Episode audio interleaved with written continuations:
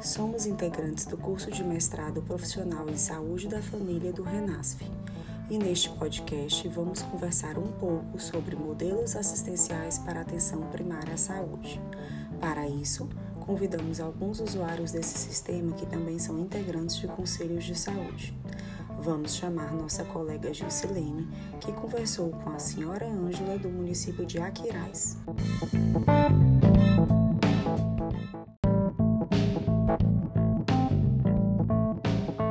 O que você entende por saúde da família? Quais as principais vantagens desse modelo do saúde da família e quais as principais desvantagens?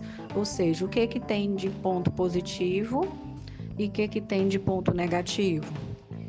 E como você acha que seria o serviço prestado no município se fosse adotado um modelo em que, como porta de entrada para o serviço, fosse utilizado atenção básica, né, os postos de saúde, unidade de pronto atendimento, UPA e o serviço de especialidades médicas. É, quando se fala em saúde da família, se fala de todos os membros de uma casa, começando desde da gestação até o idoso.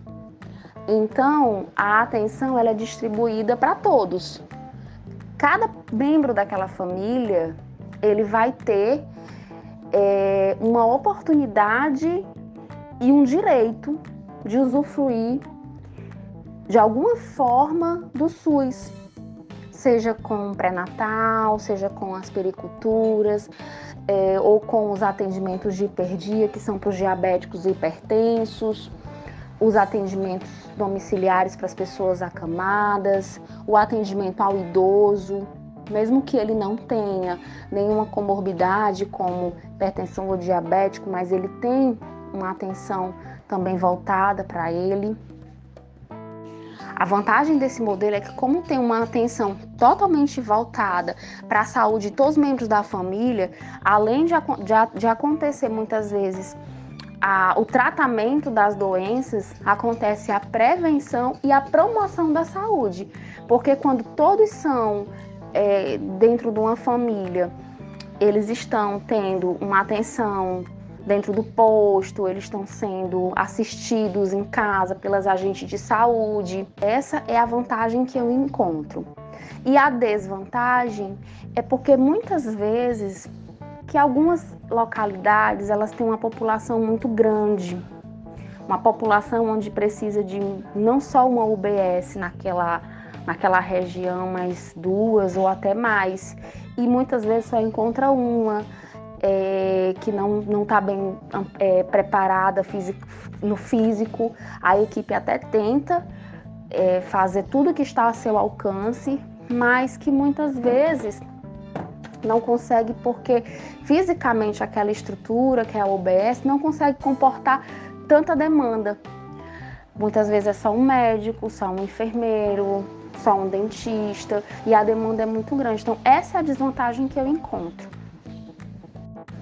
Bom, eu vejo que se é, todos eles, como UPAs, centros de especialidades, é, eles fossem porta aberta para o usuário iria facilitar muito.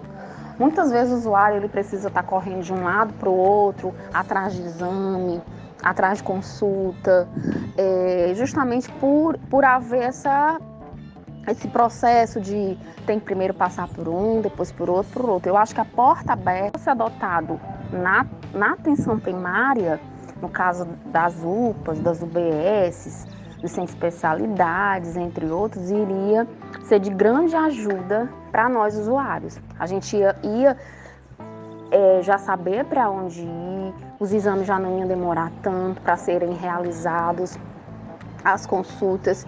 Eu acho que, na minha opinião, ia ser de grande ajuda.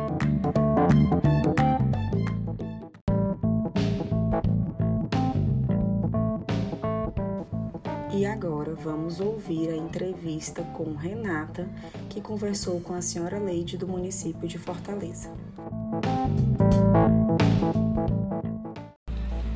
Saúde da família é um programa que veio para atender a necessidade da população, porque antes nós não contávamos com um médico, digamos assim, aquele médico que vai nos atender. A gente vinha para uma consulta, hoje poderia ser um médico A, no, mês, no outro mês, quando viesse para a consulta, não necessariamente seria o mesmo médico, e isso dificultava para que a gente criasse um vínculo, conhecesse o médico, para que o médico pudesse conhecer a gente. Mas agora não. Agora a gente já conhece o médico que vai atender, a gente já tem um vínculo, já cria esse vínculo com, a, com o médico. A gente chega na, na, próxima consulta e ele já até já lhe pergunta, ah, como é que, como é que tá, tá isso, como é que tá, melhorou isso. Já tem esse acompanhamento. A gente já se sente mais, é um atendimento mais humano, digamos assim. Certo. Então, as principais vantagens de, dentro disso que você falou, né? Quais as principais vantagens que você listaria desse modelo?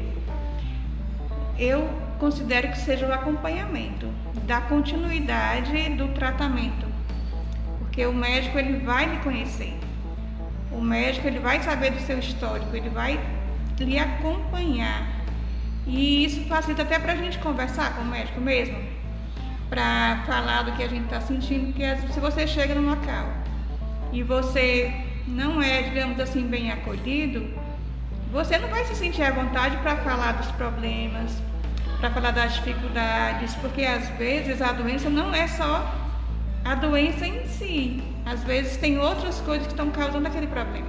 E quais as principais desvantagens desse, da estratégia de saúde da família, ao seu ver?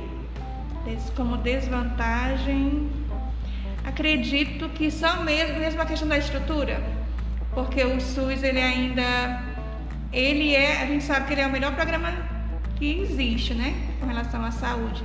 Mas infelizmente ainda deveriam ser feitos outros investimentos. Leide, e como você acha que seriam os serviços prestados na comunidade caso o município adotasse o modelo assistencial misto com porta de entrada a atenção básica tradicional, unidades de pronto atendimento e centro de médicos especialistas? Bom, Renata, eu não não acredito que funcionaria muito bem, no meu entendimento. Acredito que se, digamos assim, investe mesmo na questão da, da saúde no posto, na atenção básica, porque aqui é mais próximo, aqui a gente conhece a equipe que trabalha na unidade, a equipe visita, tem a equipe que vai até a casa do, dos idosos. E a gente, nessa relação, acredito que da forma como está tá, tá se desenvolvendo, com questão de somente melhorar o investimento, a estrutura na unidade, acredito que isso vai resolver, digamos assim, vai melhorar o atendimento à saúde, sem precisar de, digamos assim, a, a, cada um vai ter a sua função, né? Cada uma das outras unidades vai ter a sua função, mas sem que isso seja modificado.